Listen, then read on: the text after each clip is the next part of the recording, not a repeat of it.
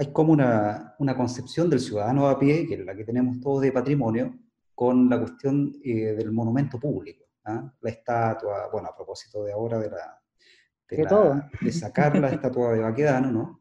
Pero hay como una concepción, bueno, ¿qué es lo que es patrimonio? Si uno podría hacer una encuesta, bueno, son estatuas públicos, monumentos públicos. Sí, sí pero obviamente desborda, o sea, la idea, el concepto patrimonio y la práctica, desborda con creces y por mucho eh, la estatua, ¿ah? y los monumentos, las cabezas y los bustos.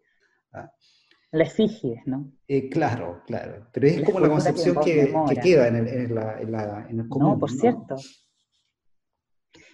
Y es mucho más allá. Pero sabes que es, evidentemente es mucho más allá, pero no está tan alejada esa visión de los orígenes de la protección. Ah patrimonial.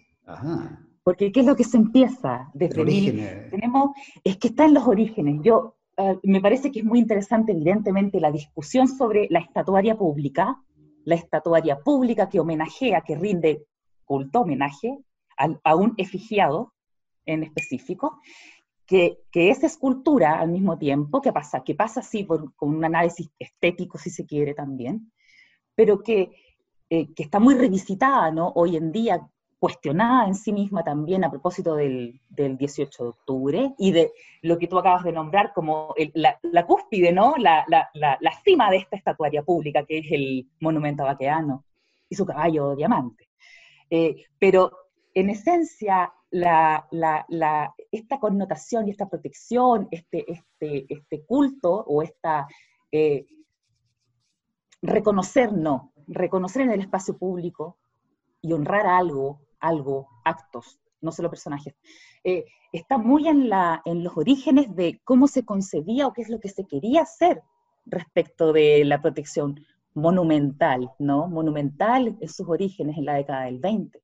Ah, en 1920 ya, con la creación del... tenemos, tenemos los, orígenes del, Estado, ¿no? los, cimientos, cómo queremos, cómo queremos vernos como país, cómo queremos construirnos como nación en esta parte del mundo, hacia afuera, conectados también con, transnacionalmente, con, las principales capitales europeas, ¿verdad? Con Estados Unidos, por favor, obviamente. Eh, entonces, en, ese, en, esa, en esa década del 20, mediados de la década del 20, en 1925, con unos orígenes y unos gérmenes que vienen desde 1910, con las celebraciones centenarias ¿no? Nada que celebrar, eh, No, no hay nada que celebrar, pero ¿cómo no hay nada que celebrar? Tenemos, vamos a eh, la biblioteca, ¿no? La Biblioteca Nacional, el Museo Nacional de Bellas Artes, ahí tenemos, eso es lo que tenemos que celebrar. Y aquí, aquí se ve. Entonces esa, esa, esa, esa, esa, esta visión monumental de cómo se debe pensar, se debe hacer el patrimonio, ¿por qué parte? Parte por la, estatuaria pública. La Comisión de Monumentos Públicos, la Comisión de Monumentos Públicos es la primera que se crea. Con, la, con el decreto ley de el 651 de 1925, que de alguna forma asume, decreto ley 651, que de alguna forma establece, establece qué va a ser patrimonio de los chilenos de aquí en adelante y se empiezan a proteger los fuertes en Valdivia. Se protege Isla de Pascua, Rapa Nui, para que no se siga expoliando, ¿no? Y no se sigan sacando a Inglaterra los, los, los, Moais, ¿no? Claro, al Museo Británico, que tiene como... de todos lados del mundo. Tiene, que, tiene, que tiene varias cosas que devolver, no solo a Chile, obviamente. A Egipto, ¿no? a Grecia. Entonces, la, ¿qué, es lo que, ¿Qué es lo que representa entonces el etos de los chilenos? Republicano, ¿no? Entonces tenemos estas grandes construcciones que rinden, que rinden culto a lo estético eh, desde una visión monumental. Eh, de ahí en adelante se va a empezar a proteger, ¿qué? El Palacio de la Moneda, evidentemente, obvio, la gran obra de Toesca. Eh, los fuertes, los fuertes, ya lo había mencionado. Y la Rapanui. por favor, todo lo que tiene que ver con Arica, eh, Arica Perinacota, ¿ah? Mm. un decreto especial que, dice que todo lo que existe en, la, en, arras de piso es monumento arqueológico, monumento nacional por el solo Ministerio de la Ley. ¿ah? O sea, nada, aquí no se exige ningún decreto que lo diga, que lo establezca. Y en ese contexto entonces la estatuaria pública, los bustos, que es lo primero que surge como, como manifestación de qué es lo cultural y qué es lo, qué es lo patrimonial, ¿no? Además de estos grandes edificios y palacetes decimonónicos que están principalmente en el centro de Santiago. Eh, la, estatuaria pública es lo que sigue. Es evidentemente que, debemos, debemos considerar la estatuaria pública que, honra, que rinde homenaje a, por lo general, evidentemente, hombres, claro. hombres muy importantes. Eh, es lo que, acto seguido, es monumento. Debe ser reconocido como monumento. Bueno, esa, esa visión como de la, de la monumentalidad pública es lo que queda hasta el día de hoy en la retina ciudadana, ¿no? Eh, bueno, estamos eh, aprovechando, estamos con, con, nuestra amiga y colega Carolina Bravo, ¿no? ella es doctora en historia, eh, nos está acompañando en este nuevo episodio del podcast de la Escuela de Historia y Geografía de, de la U. Es profesional de la Secretaría Técnica del Consejo de Monumentos Nacionales de Chile y es una de las pocas personas, podríamos decirlo así, derechamente, que, que vincula en su formación y en su práctica, en su práctica eh, dos disciplinas que han solido caminar eh, separadas, ¿no? historia y, patrimonio. ¿no? Eh, y bueno, y yo te decía esto, Carola, porque eh, al final hoy día uno ve, por ejemplo, la, la preservación patrimonial de costumbres, ¿ah? de ritos, ¿ah? de, prácticas culinarias, por ejemplo, y se aleja mucho de este origen o de la visión como popular o ciudadana, qué sé yo, o lega ¿ah? sobre lo que es el patrimonio. ¿ah? Eh, o sea, por eso decíamos al principio es mucho más. Eh, hoy en día, 2021, ¿no? Eh, lo, que se puede, lo que puede ser preservado y gestionado patrimonialmente. Claro. Es que hay ahí una, una, una división que no, no, sé muy bien dónde surge, en qué momento surge, mm. que es separar separar lo material, la herencia material, de lo inmaterial, ¿no? Eh, mm. Que no debiese, no debiese haber surgido, pero es muy propia, ¿no?, de la medianía del siglo XX. Entonces, eh, eh, la preservación de las costumbres, efectivamente, o los ritos, los ritos, o sea, las fiestas populares también, tienen su lugar, tienen su lugar también, que lamentablemente se ha separado de lo, de lo, de lo cultural, de lo, de mm. lo del, patrimonio, del patrimonio tangible. Lo que está pasando en estos últimos años es que de alguna forma se, está, se quiere, y de, como esfuerzo desde la propia institución cultural, volver a unificar ambas esferas, la material de la inmaterial, cosa que es muy compleja porque inclusive en la misma institucionalidad cultural nuestra, que como lo decía al principio, tiene una historia larga, una larga trayectoria, que parte en 1925 con una creación, con un acto fundante, ¿no? Un decreto ley crea. Crea el Consejo de Monumentos Nacionales. Se crea el Consejo. Pero ¿para qué se crea el Consejo de Monumentos Nacionales? Con, como un órgano colegiado, ¿no? Un órgano técnico, básicamente pero compuesto con diversos representantes de eh, reparticiones públicas, en fin, eh, de instituciones culturales también, evidentemente la Universidad de Chile siempre presente en, esta, en, este, en, este, en este lugar. Pero se crea específicamente para preservar lo material, o sea, la, la, cultura material, ¿ah? la cultura material. Y es, evidentemente, en ese, en ese contexto de creación y de, que, que tiende a proteger lo material, lo indígena está afuera, por cierto. Salvo lo rapanui. Salvo, pero, pero con un objeto específico, que es que no se saquen las piezas culturales que pertenecen al Estado de Chile. Da lo mismo lo demás. ¿ah? Entonces, claro, hay, hay, una visión, hay una visión que en sí misma, que hoy en día intenta ¿no? volver a unificar algo que nace separado y que nace separado por distintas disposiciones y por necesidades también en su momento. En un principio vamos a entender que, es lo, que lo monumental es lo que se debe proteger, Debemos proteger los, los palaceres decimonónicos de, de, de, la calle 18, evidentemente. Es lo que, es lo que nos queda de la, de la aristocracia, de la oligarquía, ¿no? Estéticamente es tan bonito, hay que protegerlo, es evidente. Quienes van a desempeñar roles ahí muy importantes siempre son los arquitectos, por cierto, lo siguen desempeñando hoy en día también los arquitectos. Eh, aquí hago una, un, quizás para, para, establecer... Una nota al pie de página. No, no, no, no, una nota al pie, y no, no, es que no se vea como un descargo. Eh, los historiadores, que sí están, la Sociedad de Historia y Geografía está en los orígenes está en los orígenes de la creación del Consejo de Monumentos Nacionales, eh, han jugado un rol bastante relegado indiscutiblemente a lo largo de toda la, de la construcción de la institucionalidad cultural. Para mí la institucionalidad cultural siempre la voy a ver eh, desde el punto de vista del Consejo de Monumentos Nacionales porque es, la, es, es, el, es como el artefacto, el órgano que, que de alguna forma se ha encargado de, de dictar como los designios, de por dónde va, por dónde va no solo la producción cultural, sino que de los bienes culturales, sino que qué es lo que en esencia representa al país también. O sea, en el 50, en el 60, Chile eran los palacetes del, eran los palacetes, ¿no? De la, de la calle 18. Y queríamos, y, que, se, se, tienen que preservar eran los, los fuertes de, de, Valdivia, ¿no? Y era lo importante de proteger. Oye, ¿y eso ¿En qué, momento lo, en, qué ¿Mm? momento lo inmaterial se empieza a meter? Yo diría que a partir del, no sé, quizás del 90, como acogiendo de alguna forma el post eh, muy tardíamente el postestructuralismo, ¿verdad? Los giros culturales, en fin.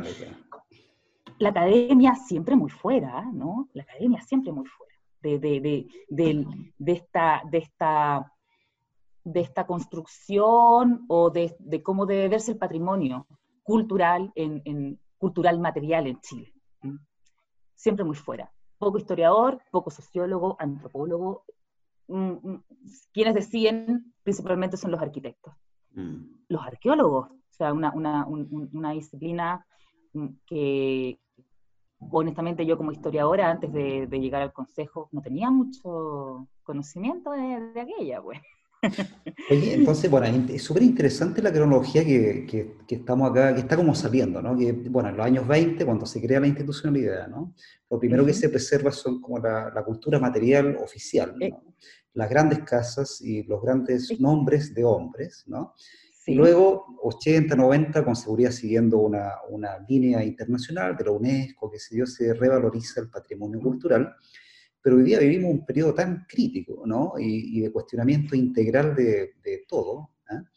eh, que pareciera estar como, como una, una, tercera etapa, quizás como replanteándose qué hay que despatrimonializar, ¿no?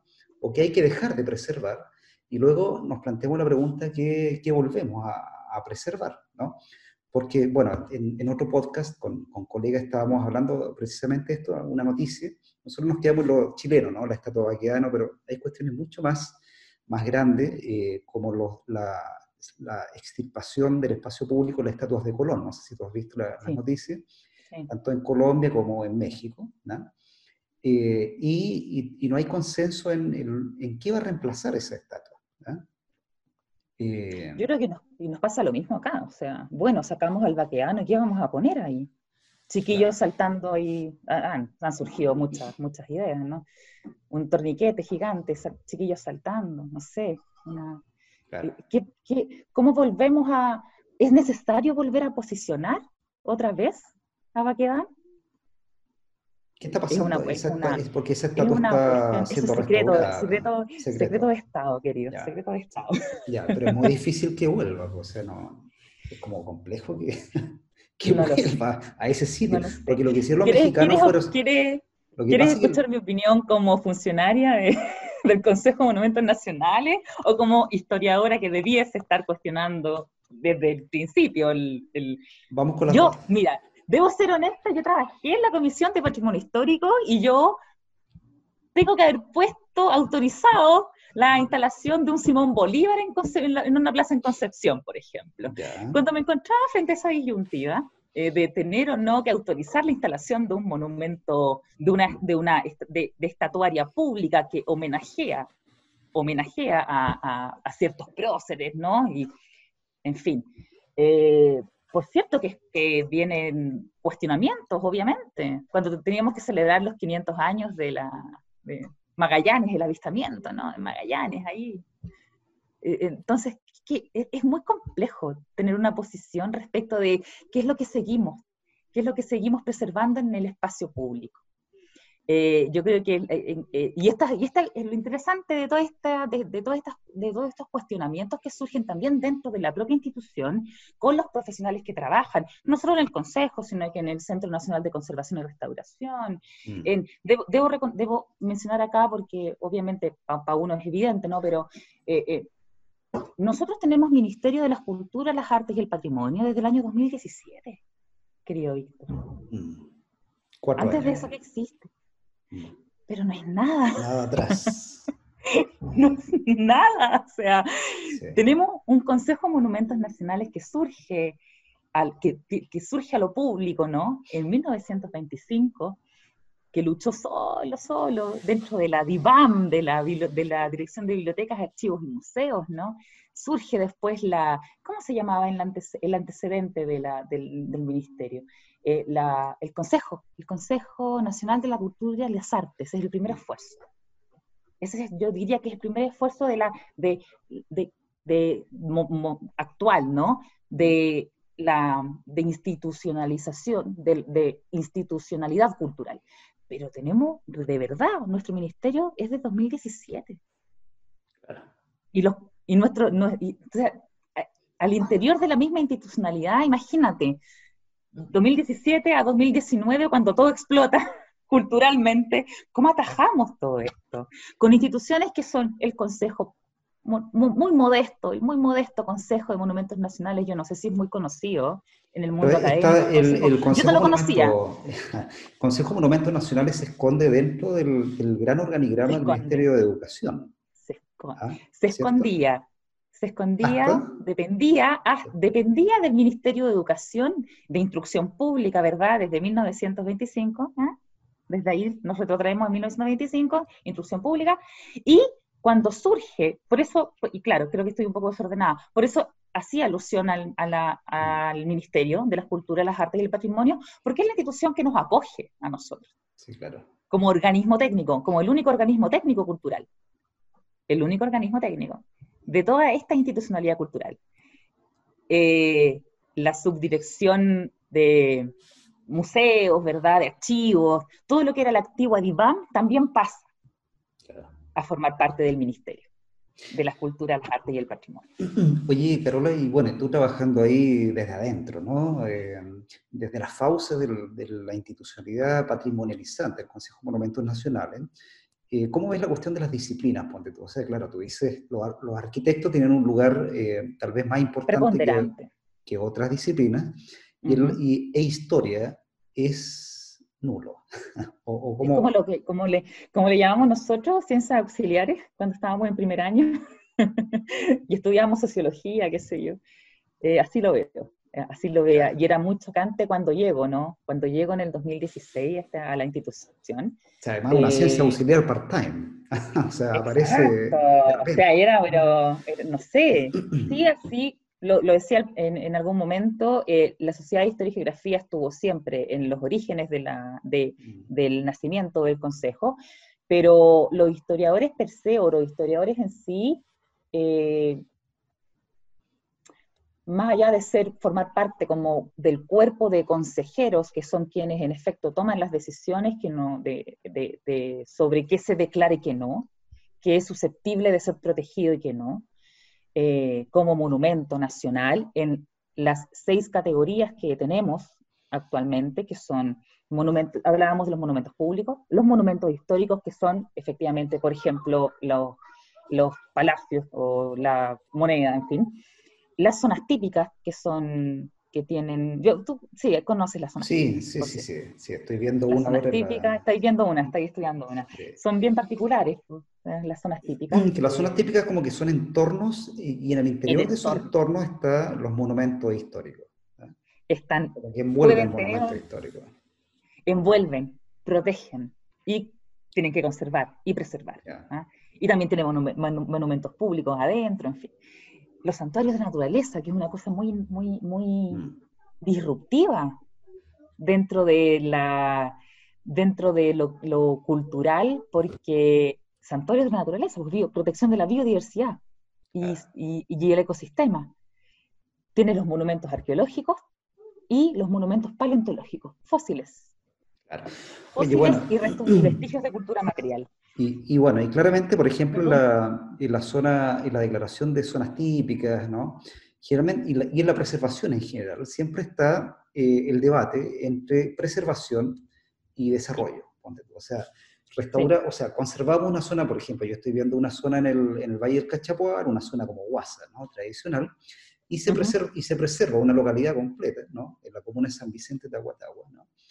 Y eh, porque representaba ciertos valores y una arquitectura colonial, como una forma de vida centenaria, ¿ah? que no se había modificado hasta el momento. Pero la preservación también, como tú sabes, viene con un instructivo, ¿ah? de que no pueden tirarse un cableado, ¿no? hay que tener cuidado con los letreros que se ponen, ¿no? Y una visión turística también, como de atraer visitantes, pero un turismo sustentable, ¿no? Eh, entonces, ¿cómo, ¿cómo, combina esta cuestión de, de, una modernidad que viene con, con, fuerza, siempre los mercados inmobiliarios, los malls, qué sé yo, y la preservación de lo, de lo que se considera como genuino? ¿ah? Siempre yo creo que ahí hay como una tensión, pareciera ser, entre la historia y la necesidad que tiene la misma gente a veces de que venga a eh, lo nuevo. ¿ah? Sí. Ese es como el rollo de la, de, la, de, la, preservación. ¿ah? Sí, hay una tensión que es evidente, que es palpable, que es constante. Yo creo que no se ha podido, y más ahora se exacerba mucho más. O sea, en, algún tiempo, cuando yo entré a trabajar en la administración que se encontraba en ese minuto, eh, nos decían, se decía abiertamente que lo que importa es proteger, al, costo que sea, al costo que sea. Y si eso conlleva la, limitar el avance inmobiliario, que es, para, que es contra lo que más habitualmente se, se enfrenta, ¿no? La protección de la, de la, o la búsqueda por proteger estos entornos típicos, entornos típicos, ¿no? característicos y típicos que tienen cierta connotación, que nos ayudan a entender el, el Santiago de hace 50 años, el, los Andes de hace 50 años, y así sucesivamente, ¿no? a lo largo del país. Eh, es una tensión constante, y asimismo hay presiones diversas. Entonces es un juego, es un juego que no se acaba y que no dialoga, dialoga en muchas ocasiones porque estamos, se, debe dialogar ¿no? con el avance inmobiliario, con los intereses económicos, pero también está por otra parte, eh, por otra parte la para qué está llamada, para qué está llamado, ¿no? ¿A qué está llamada la institución? O sea, ¿qué es lo que debe primar? ¿Qué es lo que debe primar? La preservación de entonces de estos caracteres ambientales que son valores, que, que son atributos, ¿no? Que son materiales y que son inmateriales, que se encuentran expresados en el vano, en una ventana, en una puerta, ¿ah? en ciertas fachadas. Eh, lo que sí debo reconocer es que eh, se ha, en estos últimos años, probablemente no, no, no, mm, no se está, porque yo, yo, yo diría que hace, a ver, 2016-2017 sí estaba este afán, ¿no? Tenemos que proteger, tenemos que proteger. Es cíclico, o sea, depende mucho y se ajusta mucho a los vaivenes de del gobierno de turno, en fin. La coyuntura noticiosa. A la coyuntura, a que lo que, o sea, piensa tú en, no sé, Villa San Luis, por ejemplo, uno de los, un, un, un, lugar que, que, no quiero entrar a, después, bueno, me puedes editar perfectamente si nos metemos en temas muy peliagudos o censurable, todo es censurable, todo es censurable. Está en nuestro derecho. Sí, ¿no? eh, pero evidentemente han habido lugares muy... ¿Dónde queda San Luis? Las Condes, Villa San Luis de las Condes. ¿Ya? Las Condes, Villa San Luis de las Condes. Dale. Eh, se protegen ruinas, vestigios, ruinas de lo que fue uno de los más importantes proyectos de la Unidad Popular con respecto a poder construir viviendas populares en centros mm. importantes como económicos, en fin, trasladar, ¿no? Bueno, lo, que entendemos todos, obviamente, porque es lo que quería hacer la Unidad Popular en su momento. Se protegen esos vestigios, pero esos vestigios son departamentos de ruidos que chocan, ¿no? Chocan con eh, intereses inmobiliarios. Y en ese contexto surge una declaratoria. Se le solicita a la ministra que declare Así como se declaran iglesias, se declaran estas ruinas, y en fin. hay, un, hay, hay, un, hay una atención constante, pero ¿qué es lo que prima, no? Lo que prima es la visión técnica. la visión técnica de quien lleva el caso. En torno a un paisaje, en torno a un sitio, en torno a un monolito, ¿no? Hay una serie de disputas, por supuesto que lo técnico es lo que va a tener la última palabra al final, ¿no? Eh, lo técnico legal, ¿no? Si se ajusta o no a lo que... se ajusta no a la norma, se ajusta o no a la, ley 17.288. de 1970, me lo aprendí de memoria. De 1970, sí. pero, pero, atrás de ese, de ese, proceso de declaratoria, ¿no? Y de solicitud de declaratoria, hay una disputa, como tú dices, entre distintas visiones, por ejemplo, eh, lo tenemos muy cerca en la UBO, ¿no? ¿no? Que ahí está el metro Randizoni, Está el, ¿cómo se puede decir? Como un monumento casi popular a la memoria del, del, tipo que, que apuñaló a, a, principios del siglo XX al hermano del general Roberto Silva Renard, ¿ah? que, que dio la orden de la matanza de la Escuela Santa María. Matanza de la Escuela Santa María. Sí, 1907, ¿no? Entonces, claro, hay un libro incluso del, profesor Igor Wojkowicz que se llama Entre el dolor y la ira, una monografía como del año 2006, 5 6, eh, Armando Ramón Ramón, ¿ah? Armando, Armando Ramón Ramón. ¿no? Ramón Ramón, sí. Eh, entonces, este señor había sido hermano de una de las víctimas, ¿ah? español, ¿no? Y llegó a Chile, digamos, y un día, como 10 años después de la, de la matanza, eh, de la Escuela Santa María, el Roberto Silva Renard, el general, andaba en Santiago, dice la historia, ¿no? Paseando por ahí, por esa esquina del metro Rondizón, y, y impunidad total, ¿no? Y llega este español eh, y lo apuñala, ¿no? Le da como 19 puñaladas, ¿no? Lo toman preso, hay un juicio, está en el Archivo Nacional Histórico, el expediente judicial, ¿no? Eh, y bueno, lo declaran loco, anarquista loco, ¿ah? para la época era como lo mismo, 1917. ¿No? Pero hay un monolito ahí, ¿ah? eh, a la memoria del vengador del pueblo. ¿ah? Del vengador del pueblo. Y ese monolito es una piedra, ¿ah? una piedra ahí que está sucia, que de repente le prenden velitas, le ponen flores, es una, una, piedra, parece la imagen como de la prensa de la época, del tipo, pero ha tenido un, problema siempre con la Municipalidad de Santiago, que no ha querido como resaltarlo preservarlo. Claro.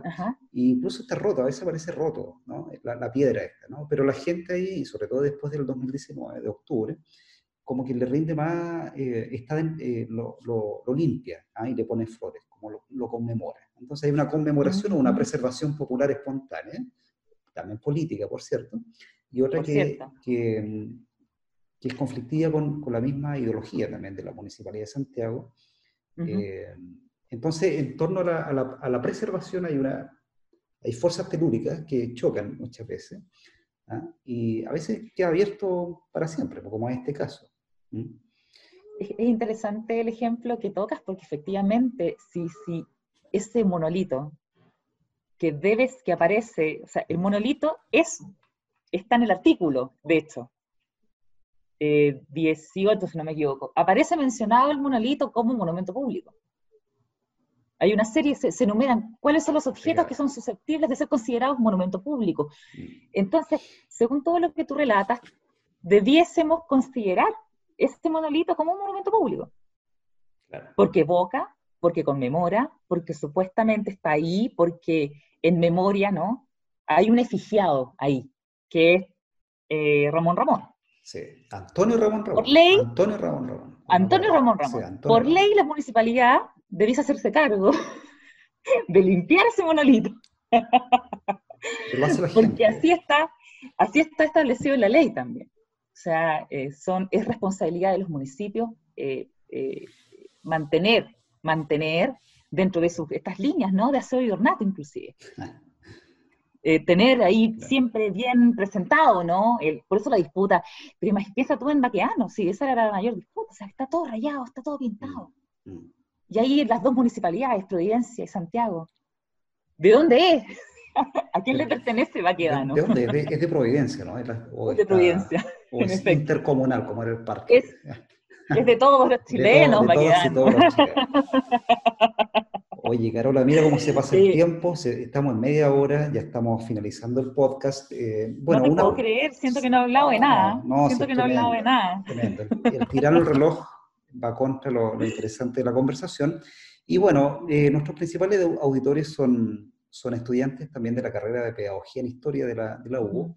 Y tú sabes que para la Pedagogía en Historia, para los profes de Historia del, del mañana, la cuestión eh, que se ha ido abriendo eh, con mucha fuerza es la formación ciudadana. ¿no? O sea, el profe de historia va a saber, obviamente, mucho más de formación ciudadana que nosotros cuando nos formamos. Pues, me imagino, qué bueno, qué bueno. Y dentro de la formación ciudadana está la cuestión patrimonial, ¿no? Toda esta discusión de qué se preserva, ah, todo, también toda la, cuestión Oye, me, me gustó Me ¿ah? gustó la cuestión patrimonial, la cuestión patrimonial. Sí, entonces yo no sé qué, cómo, así como para ir cerrando y, dialogando un poco y, eh, a nuestros estudiantes que van a ver el, podcast, ¿qué dirías tú que tendría que, que, mm, estudiar, que pensar eh, un profe de historia ¿no? Eh, con el patrimonio como se viene? ¿ah?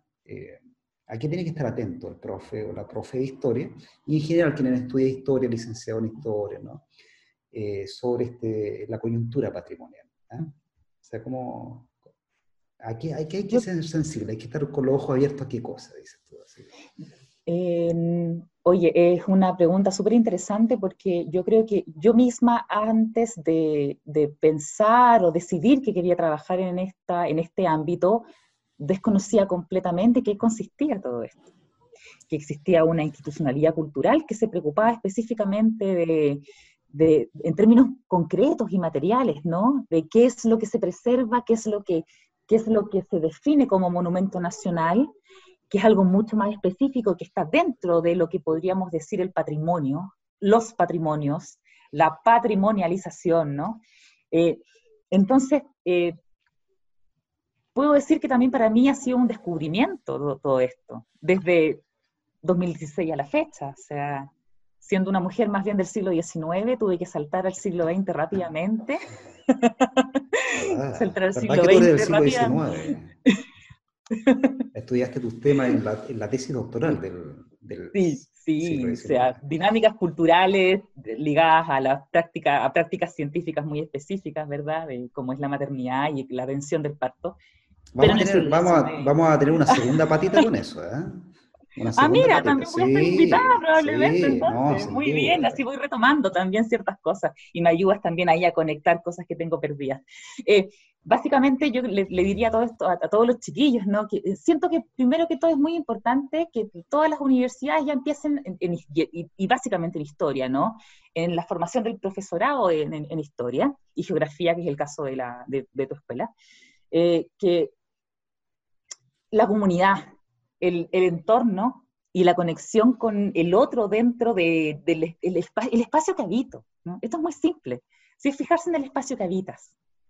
En el espacio que habitas está el monumento a Baqueano, está el, pero también está el monumento a Manuel Rodríguez, está el Palacete X también. O sea, todos, todos ellos, todos, todos estos eh, vestigios todo de cultura material eh, simbolizan, representan, tienen en sí mismos em,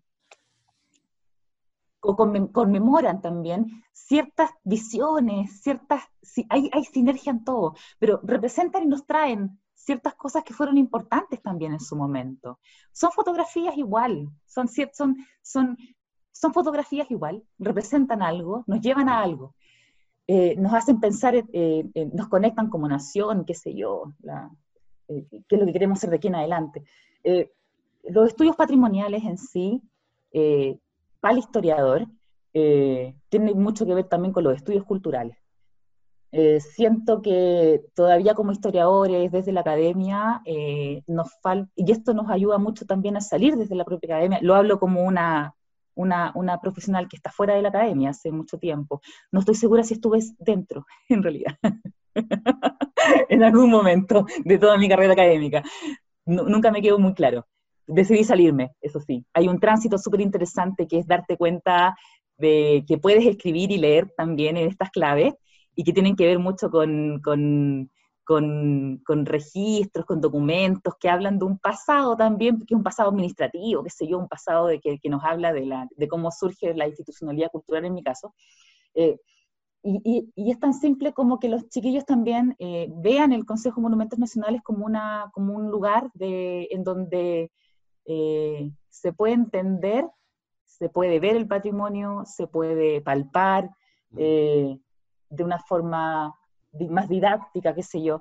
Eh, volviendo volviendo al, tema de la comunidad, el espacio público es primordial, creo, siento, porque ahí se da todo, en el espacio público, todas las, todas las, y, todo convive. Todo convive, ¿Ah? que, es donde se mueve el ciudadano de la formación ciudadana. el ciudadano de a pie, o sea, estamos, hay que salir ahí, si lo que nos hace falta de repente a nosotros también es salir más. y ver, y ver los monumentos, pues están ahí, se nos vienen, nos están encima, se nos caen encima prácticamente. Los más derruidos, ni hablar, o sea, Yungay, qué sé yo, hay de todo, y las iglesias, en fin. Eh, bueno, sí hay. Diversidad total. Oye, Carola, muchas gracias por, por tu tiempo. Eh, ahora sí que completamos la, la, media hora y, y, se pasó rápido. Vamos a tener definitivamente, definitivamente una patita 2.0, ¿no? Sí, eh, faltan muchas, siento que salté muy rápido de un tema a otro, sin mucha... Un vitrineo. Sin mucha, sin, Esto mucha continuidad, quizás. Ahí vas a tener que tú editarme, quizás probablemente. O censurarte, o censurarte. o censurarme. no, no hay problema con ello. Tú, Súper. tú ahí sabrás bien, bien que Oye, Carola, te pasaste y nos vemos en la próxima. Muchas gracias. No, gracias a ti, Víctor. Un agrado. Suerte, nos vemos.